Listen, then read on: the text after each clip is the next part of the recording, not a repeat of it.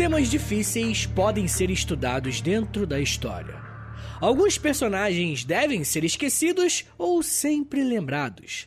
Essas são apenas algumas das várias perguntas que podemos nos fazer quando estudamos figuras como a do Carlos Alberto Brilhante Ustra, um dos torturadores mais conhecidos da ditadura militar brasileira. Há alguns anos era bem possível, na verdade, quase uma certeza, que o nome de Ustra fosse conhecido por uma pequena parcela do país. Mas tudo isso mudou em 2016, mais especificamente no julgamento na Câmara dos Deputados da então presidente Dilma Rousseff.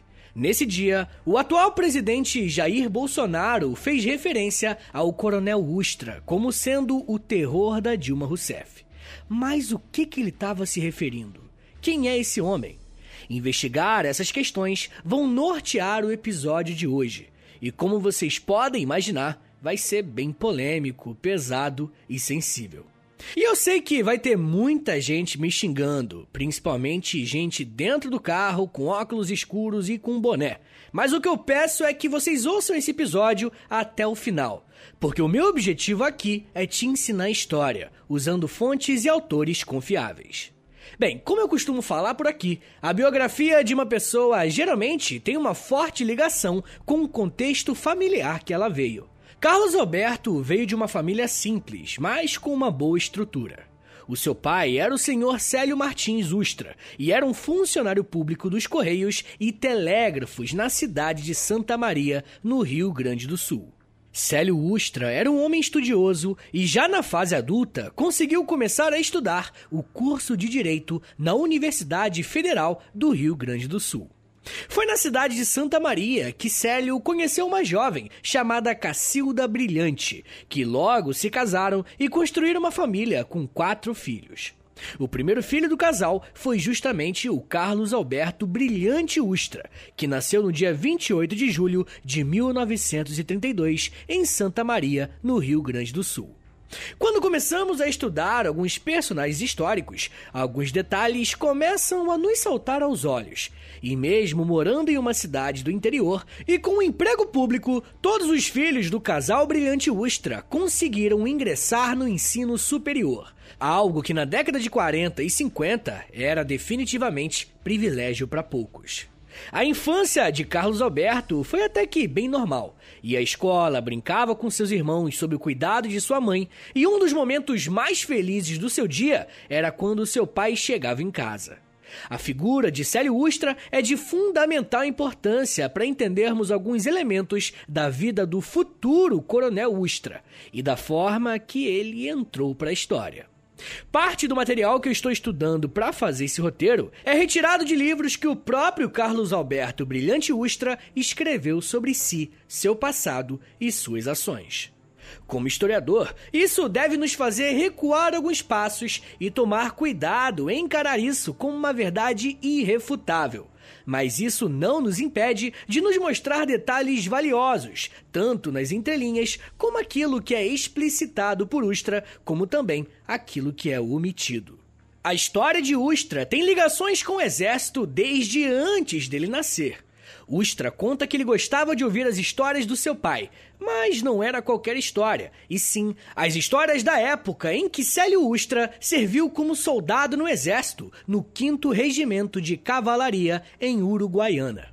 Ainda solteiro, Célio Ustra e o seu irmão Lupes foram impactados pelo discurso de um dos líderes do exército da década de 20, chamado Luiz Carlos Prestes. Pois é, Luiz Carlos Prestes liderou um movimento de soldados que queriam reformar o país e implementar uma série de mudanças sociais. Prestes e os seus soldados fizeram uma série de marchas pelo país, protestando contra o governo central, e por onde eles passavam, mais soldados, tenentes e entusiastas aderiam ao movimento. Esse evento ficou conhecido como Coluna Prestes, e se vocês quiserem, eu posso fazer um episódio sobre esse assunto. É só escrever um comentário lá na última foto do Instagram do História em Meia Hora, que aí eu vou saber que vocês estão pilhando. Bom, os irmãos Célio e Lupes Ustra foram dois jovens soldados que aderiram à Coluna Prestes e ingressaram no movimento em busca de mudança para o país. Carlos Alberto conta que o seu pai e o seu tio eram inseparáveis, tanto no dia a dia quanto no campo de batalha contra a Polícia Militar do Rio Grande do Sul. Porém, certo dia, Célio Ustra contraiu pneumonia e não pôde lutar, sendo levado para a retaguarda do batalhão. Lupes Ustra lutou sem o seu irmão e no dia 24 de março de 1925 faleceu em combate. E Carlos Alberto diz que, abre aspas, meu pai sempre se lamentava de não estar naquele dia ao lado do irmão. Fecha aspas. Quando Carlos Alberto era criança, ouviu essa história diversas vezes e sempre pedia para repetir. Porém, as lembranças do seu pai sobre esse conflito e sobre o envolvimento com a coluna Prestes não acabam por aí. Lembrem-se que os soldados que se aliaram ao Luiz Carlos Prestes fizeram isso com a expectativa de transformar e reformar o país que estava vivendo um período de abandono social.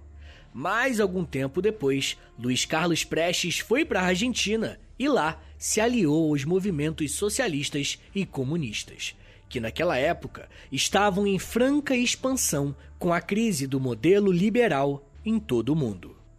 Quando soube que Carlos Prestes tinha se juntado aos comunistas, Célio Ustra se encheu de revolta e passou a falar para os seus filhos que o tio Lupes morrera em vão.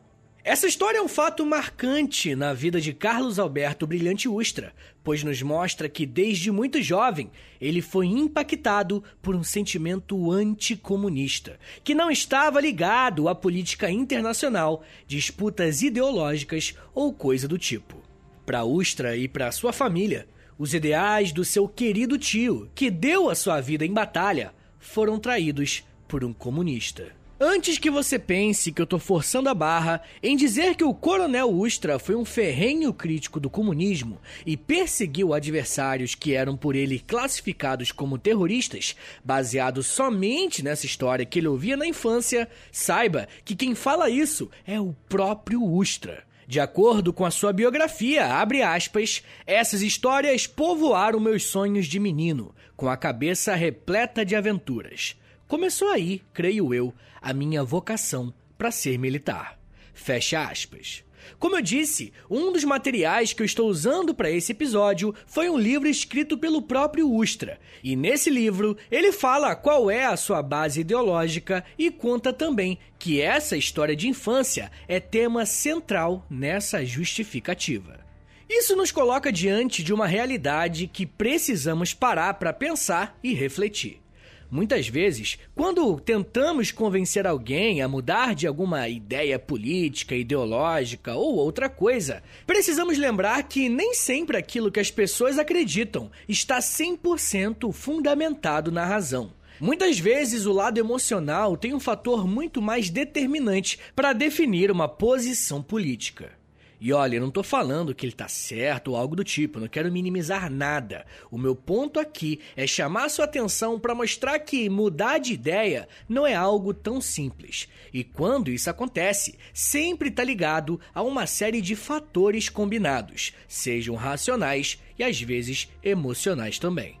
Mas enfim, gente, esse histórico familiar realmente levou Carlos Alberto a ingressar no exército. E ele fez isso em 1949, quando tinha apenas 16 anos de idade, se alistando na Escola Preparatória de Cadetes de Porto Alegre. Para muitas pessoas, ingressar na carreira militar é uma ótima oportunidade de melhorar a sua vida e da sua família. Para muitos jovens com poucas condições, ter acesso à educação, moradia e alimentação regulares já é muito mais do que tiveram em toda a sua vida. Mas no caso do Carlos Alberto Ustra, essa realidade não se aplica tanto, tá? Afinal, a sua família tinha uma boa condição financeira e tinha estabilidade. Podemos dizer que Ustra ingressou no exército porque acreditava que estava dando continuidade no legado da sua família e estava contribuindo para a defesa do país. Tendo esse senso de missão em mente, Ustra continuou seus estudos como um cadete, mas agora no Rio de Janeiro, porque ele pediu transferência para a Academia Militar das Agulhas Negras, mais conhecida como a AMAN. Por mais que Ustra, em sua biografia, diz que teve vocação para a carreira militar, usando outras fontes, eu não consegui encontrar muitas informações sobre as suas atividades e nem se elas foram relevantes. Alguns outros documentos afirmam que ele foi um militar mediano em sua carreira na década de 50 e 60. Esse foi um período bastante agitado, ideologicamente falando, mas as tropas do exército não foram convocadas para nenhum conflito maior ou alguma guerra. E é claro que eu não estou me referindo ao golpe de 64. Bom, após se formar na AMAN, Ustra voltou para sua cidade natal, Santa Maria, e nos anos seguintes foi transferido várias vezes para postos no Rio Grande do Sul, Rio de Janeiro e São Paulo. O seu nome só veio a ter uma importância no cenário nacional a partir da década de 70, mas daqui a pouco eu falo melhor sobre isso. Mas enfim, o que é bem perceptível de notar na biografia de Ustra é que ele sempre teve uma repulsa muito grande com movimentos socialistas e comunistas, tanto no Brasil quanto no mundo. Luiz Carlos Prestes, aquele personagem das histórias que ele ouvia na infância, sempre foi considerado alguém que Ustra nutria uma enorme antipatia. Bem, na história da República Brasileira, os anos de 1946 até 1964 são conhecidos como os anos da experiência democrática, porque foi o período que o Estado Novo, liderado por Getúlio Vargas, saiu do poder e novas eleições puderam ser feitas e partidos políticos que antes estavam extintos e proibidos agora puderam voltar à ativa. Nesse meio tempo, as Forças Armadas do Brasil, que inclusive tiveram um papel importante para o fim do Estado Novo, foram colocadas de lado nesse período democrático. Fato que, para muitos estudiosos, gerou um ressentimento, que inclusive vai culminar no golpe de 64. Mas esse nem é o ponto aqui hoje. O que eu quero te mostrar é que foi justamente nesse período que os militares começaram a participar da política brasileira de uma forma nova e em um local novo também. Eram os chamados clubes militares. Esses clubes, que existem até hoje, são lugares que só militares têm acesso. E durante a experiência democrática, foi um espaço em que eles tinham liberdade para debater e discutir temas da política do momento. E qual era o assunto que os militares mais conversavam, adivinha? Sim, o avanço e o crescimento do comunismo no Brasil. Isso fica muito claro no livro do Ustra, quando ele faz um breve panorama da história dos partidos de esquerda no país, e dá para perceber a sua indignação com o fato do PCB, que é o Partido Comunista do Brasil, ter sido aceito novamente na legalidade e com ele, políticos como Luiz Carlos Prestes poderiam concorrer a cargos e serem eleitos. E foi justamente nesse período que figuras como Carlos Marighella e Luiz Carlos Prestes ascenderam à política. Os militares passaram então a monitorar e discutir sobre a atividade desses partidos de esquerda dentro desses clubes militares. Olha só o que o historiador João Roberto Martins Filhos disse, abre aspas. Entre 1944 e 1950, o número de sócios em clubes militares triplicaria, passando de 3 mil para 9 mil. Quanto à participação nas eleições internas, em 1944 somente mil oficiais haviam votado. Já em 1950, quase 80% da totalidade de sócios votou. Fecha aspas. Essa citação é muito importante, porque nos mostra como os militares passaram a se envolver cada vez mais com a política, pelo menos com o debate político. E é por esse motivo que alguns desses generais, coronéis e membros das Forças Armadas, de diferentes patentes inclusive, vão até escrever livros sobre política, justamente como o próprio Ustra fez depois que a ditadura acabou. Mesmo que Carlos Alberto Ustra não fosse um militar de grande relevância no cenário nacional, pelo menos no primeiro momento, à medida que os militares como um todo se interessavam pelo debate político e se apresentavam como agentes importantes desse período da história do Brasil, mais as tensões se acirravam. E olha, eu ainda vou falar mais sobre como que o Ustra se tornou uma figura central quando o assunto é tortura na ditadura militar. Mas me dá um minutinho aí, tá, gente? Que daqui a pouco a gente volta e eu falo um pouco mais sobre golpe, incapacidade, torturas, crimes, justiça e crueldade. Segura aí, que é um minutinho só.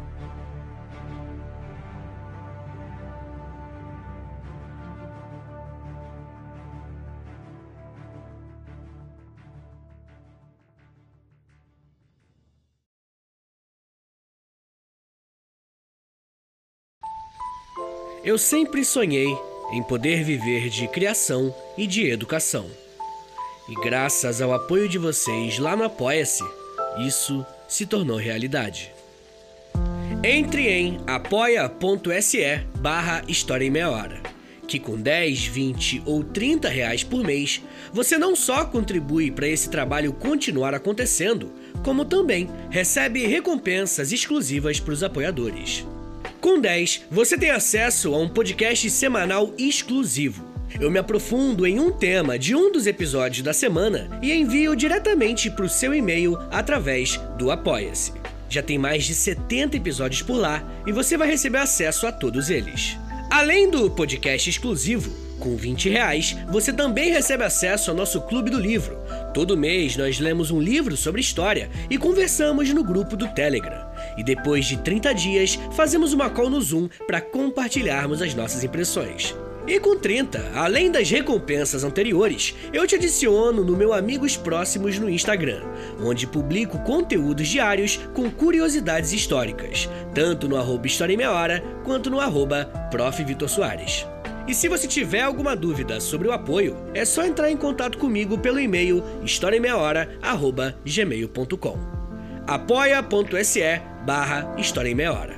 É apoia.se barra História em Meia Hora. Valeu, gente!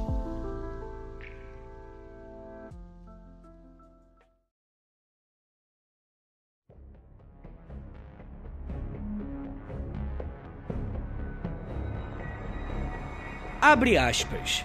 Estes terroristas obrigaram as forças armadas a se lançarem às ruas e aos campos contra o inimigo desconhecido que se escondia na clandestinidade. Os militares, para evitar danos maiores a inocentes, lutavam contra o tempo e o desconhecido. Eles, terroristas, lutavam contra o claro, o conhecido. Deste combate participou o pai de vocês e lutou com honradez, honestidade e dentro dos princípios de um homem bom, puro e honesto, assim como muitos outros. Fecha aspas. Essas palavras são do próprio Carlos Alberto Brilhante Ustra, em um livro que ele fez chamado Rompendo o Silêncio, escrito em 1987. Esse livro é interessante porque ele escreve em um formato como se estivesse falando com suas filhas, em um formato de diário. Mas o objetivo central desse livro é se defender das acusações de torturador que passou a receber desde a década de 80 com a abertura política. E eu pensei bastante antes de usar os livros que o Ustra escreveu para fazer esse roteiro. Mas eu cheguei à conclusão de que usar esse material seria uma excelente forma de estudarmos a cabeça de um torturador da ditadura, de alguém que estava envolvido no processo, porque assim eu acho que a gente vai entender um pouco mais sobre como que a cabeça dessas pessoas funcionava. A gente tem que estudar até quem a gente não gosta. Na verdade, principalmente quem a gente não gosta. Bem, de acordo com esse trecho que eu narrei para vocês, os tradiscos militares foram obrigados a irem às ruas contra os chamados terroristas. E se você observar com atenção, você vai perceber que essa é uma narrativa muito presente naqueles que de alguma forma tentam justificar os crimes e a própria ditadura militar. Só que esse argumento contém um erro histórico gravíssimo. O Ustra usa essa narrativa e parte do princípio de que esses terroristas estavam tocando fogo no país antes do golpe de 64, sendo que isso é absolutamente falso. Os primeiros grupos guerrilheiros de relevância, tanto urbanos quanto no campo, surgiram e cresceram depois que o golpe foi dado contra a República, alguns anos depois. Vocês percebem como é importante pegar o argumento usado por essas pessoas e mostrar através delas onde está o erro? Além disso, o Ustra tenta dizer para suas filhas e para os leitores do seu livro que tanto ele quanto os militares envolvidos nesse processo eram homens honestos, puros e honrados. Mas, como a gente vai ver agora, as coisas não eram bem assim. Mas antes, temos uma pergunta a responder, né? Como que o Ustra passou de um militar comum e sem tanta expressão para alguém nacionalmente conhecido? Bem, como falamos no último episódio que eu lancei sobre a tortura na ditadura militar, o governo precisou criar uma série de órgãos do Estado para dar conta da nova demanda que se criou.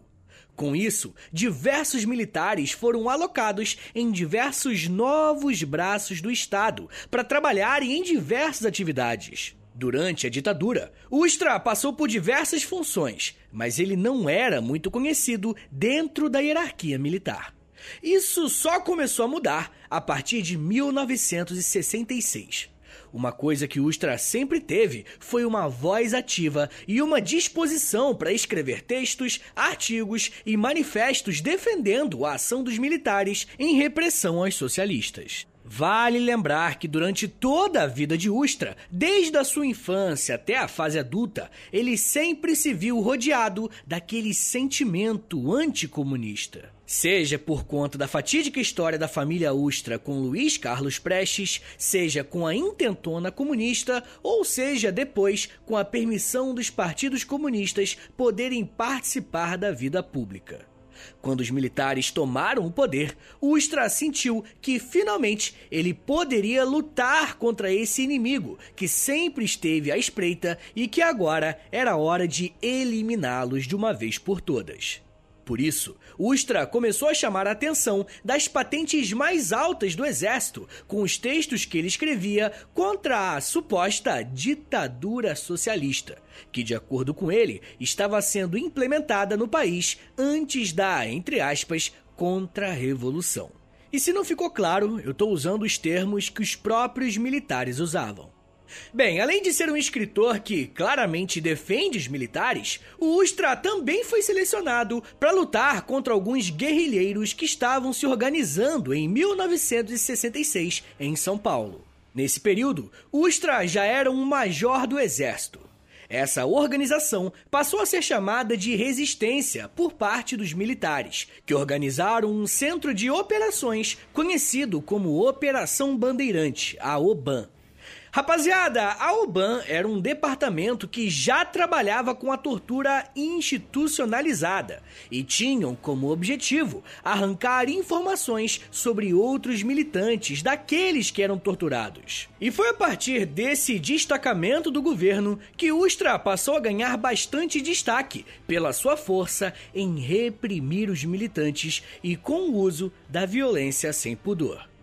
Um dos militantes mais famosos do período era o Frei Tito, que em 1970 foi preso pelo Ustra, que disse o seguinte ao Frei, abre aspas, agora você vai conhecer a sucursal do inferno. Fecha aspas. Sucursal, para quem não sabe, é tipo uma filial do inferno, é um lugar do inferno. E imagina ser preso por alguém durante a ditadura e ouvir isso da boca do cara que vai te torturar. E foi justamente por esse tipo de perfil que o Ustra apresentou na Operação Bandeirante que ele ganhou ainda mais destaque nos órgãos repressivos da ditadura. A UBAN fez tanto sucesso em São Paulo que o governo criou o Destacamento de Informações, Centro de Operações de Defesa Interna, mais conhecido como DOICOD, e espalhou esses órgãos por diversas capitais. Quando o Doicode de São Paulo foi criado, não existiam muitas dúvidas de quem seria o líder dessa operação. Sim, Carlos Alberto Brilhante Ustra. Molecada, grande parte do porquê que o Ustra é considerado um herói nacional para algumas pessoas e um torturador sanguinário por outras tem a ver com o que ele fez nesse período à frente do Doicode. Esse centro de operações do governo militar tinha como função prender e interrogar esses militantes comunistas e presos políticos. E claro que isso era o que estava no papel na prática, as celas e os porões se tornaram espaços para a prática da tortura. Ustra comandava o doicode de São Paulo. E a partir de suas orientações e permissões, as torturas eram feitas naquele lugar. Como falamos no episódio sobre a tortura, os soldados eram ensinados a agir para obterem as informações desejadas. O trabalho sujo, como espancamentos, choques, afogamentos e outras práticas de tortura em geral, eram feitas pelos chamados gorilas, que eram os policiais e militares que aparentavam ter mais prazer em torturar os presos políticos.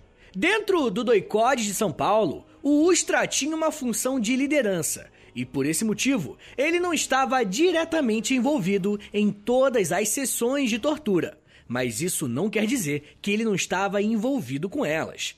Era a Ustra quem instruía todos os agentes de campo para encontrar os subversivos e ensinava os soldados a como aplicar as técnicas de tortura. O Doicode de São Paulo, administrado pelo Ustra, rapidamente se tornou um dos mais conhecidos e temidos pelos militantes contra a ditadura. O Ustra não fazia questão de esconder a sua fama e dos soldados que ele comandava. E outra coisa, não é porque ele liderava aquele local que ele não participava pessoalmente de sessões de tortura, principalmente daqueles presos que se recusavam a entregar as informações solicitadas. Ustra costumava pegar esses presos que davam trabalho para dar um passeio com eles. Na prática, o Ustra levava para uma sala em que havia algum torturado morto e dizia: se você não falar, vai acabar assim. Por diversas vezes, o Ustra usou da violência física contra grávidas e levou crianças para dentro do doicode para que eles vissem os seus pais serem torturados e assim fazer algum tipo de pressão psicológica. É bem provável que Ustra tenha sido um dos primeiros a usar essa técnica para mexer com o psicológico dos presos, mostrando que até mesmo a maldade pode ser adaptada. Uma presa política que acabou se tornando muito famosa foi Dilma Rousseff, que na época integrava um grupo revolucionário contra a ditadura. Dilma permaneceu presa no doicode por aproximadamente dois anos, recebendo tortura de soldados, policiais e do próprio Carlos Alberto Brilhante Ustra. Como um padrão em toda ditadura, não eram apenas militantes políticos e pessoas envolvidas com a luta armada que eram presas e torturadas pelos militares. Um jovem chamado Gilberto Natalini, que na época apenas conhecia militantes políticos, foi preso e levado a sessões de tortura com Ustra. Gilberto relatou o seguinte sobre o que viveu na ditadura, aspas, Tiraram a minha roupa e me obrigaram a subir em duas latas. Conectaram fios ao meu corpo e me jogaram água com sal. Enquanto me dava choques, Ustra me batia com um cipó e gritava me pedindo informações. A tortura comprometeu minha audição, mas as marcas que ela deixou não são só físicas, mas também psicológicas. Fecha aspas. Esses relatos que eu trouxe aqui são apenas alguns que mostram como Ustra e o Doicode atuaram contra civis e militantes políticos. Mas toda essa violência tinha um preço. Diversos presos eram submetidos a uma tortura tão violenta que acabavam morrendo dentro do doicode. E é nesse cenário que se torna possível perceber como determinada pessoa é sádica ou cruel pela forma que ela lida com determinadas situações. Tudo isso que eu descrevi para vocês é o relato de uma pessoa que prendeu, torturou, abusou e matou presos políticos. Só que quando essas pessoas morriam pela tortura, o Ustra precisava encontrar alguma forma de lidar com aqueles cadáveres e tirá-los do doicode. Por incrível que pareça, Ustra e seus comandados forjavam a morte dessas pessoas, atropelando os cadáveres para dizer que elas foram mortas atropeladas porque estavam tentando fugir da delegacia ou algo do tipo. Muitas vezes eles nem precisavam atropelar de verdade o corpo da vítima, porque ela já estava suficientemente machucada. Em outras situações, os próprios veículos dos soldados eram usados para acertarem os cadáveres e assim eles conseguirem os seus álibis. Carlos Alberto Brilhante Ustra comandou o doicode entre os anos de 1970 e 1974 e fez daquele lugar um dos palcos mais cruéis de toda a ditadura. Centenas de pessoas foram torturadas e mortas. Os que sobreviveram carregam traumas até hoje. Para o governo militar, essa passagem foi um sucesso tanto que Ustra foi transferido em 1974 para Brasília, onde ficou responsável pela Escola Nacional de Informações, a ESNE, onde escrevia cartilhas que defendiam o uso de interrogatórios com mais rigor. Era assim que eles chamavam o que a gente sabe que era. Mas mesmo fora do doicode, o Ustra continuou exercendo a sua influência e experiência como torturador e foi trabalhar por um breve período na Fazendinha, um centro de tortura na cidade de Alagoinhas, na Bahia. Lá também torturava presos políticos da mesma forma que fez em São Paulo. Já em 1978, Ustra foi transferido para o Rio Grande do Sul, onde ficou até os anos finais da ditadura militar. Já como coronel do exército, o Ustra percebeu que os militares muito em breve sairiam do poder. Então, Ustra foi para Montevidéu, no Uruguai, para ficar fora do radar. Ustra só voltou a ser manchete no ano de 1985, porque o então presidente José Sarney fez uma visita diplomática ao lado de alguns deputados e, por acaso, uma deputada chamada Beth Mendes reconheceu Ustra e afirmou que havia sido torturada por ele. Olha que absurdo! Essa acusação ganhou jornais de todo o Brasil e por conta dessa polêmica, o exército foi obrigado a aposentar o coronel. Foi a partir desse momento que Ustra passou a se dedicar quase que exclusivamente a escrever livros, se defendendo das acusações de torturador e de assassino. Em um de seus livros que eu li aqui, o Ustra diz que, abre aspas, não se trata terroristas com flores, fecha aspas. E é por esse motivo que ele era energético de acordo com suas próprias palavras. Porém, mais uma vez voltamos àquele problema que a imensa maioria das pessoas que foram torturadas e mortas não tinham qualquer envolvimento com nenhuma célula terrorista ou algo do tipo. Por ser um dos principais nomes relacionados à tortura, o Coronel Ustra foi levado a diversos julgamentos, só que ele só foi condenado pela justiça oficialmente como um torturador em 2008 mas nunca chegou a ser preso ou algo do tipo. Então, quando eu chamo o cara de torturador, eu tô só reproduzindo o que a justiça brasileira determinou. E eu tô falando da justiça do Superior Tribunal Militar, tá bom? Eles comprovam, tem documentos comprovando a participação do Ustra nessas sessões de tortura. É quase impossível livrá-lo dessas acusações. Por pior que isso possa parecer, o Ustra não foi um dos maiores torturadores da ditadura. Houve militares que receberam mais acusações do que ele, mostrando o tamanho do buraco que estamos enfiados. Inclusive, eu vou fazer um episódio sobre esses outros torturadores lá para os apoiadores do podcast, beleza? Se você quiser ouvir, é só entrar em apoia.se barra História Meia Hora e assinar lá, beleza? Mas enfim, gente, eu não sei se vocês acreditam na justiça, mas o brilhante Ustra não foi preso e faleceu no ano de 2015 vítima de uma pneumonia. Morreu sem ter pagado pelo que fez. É um final triste para uma história macabra e que nos faz perguntar quem são os ídolos das pessoas que seguimos. Faz sentido dizer que Ustra, um torturador, é um herói nacional? Se você acha que sim, talvez seja um sinal de que novos Ustras estejam entre nós e que só precisam de um novo AI-5 para torturar e matar inocentes.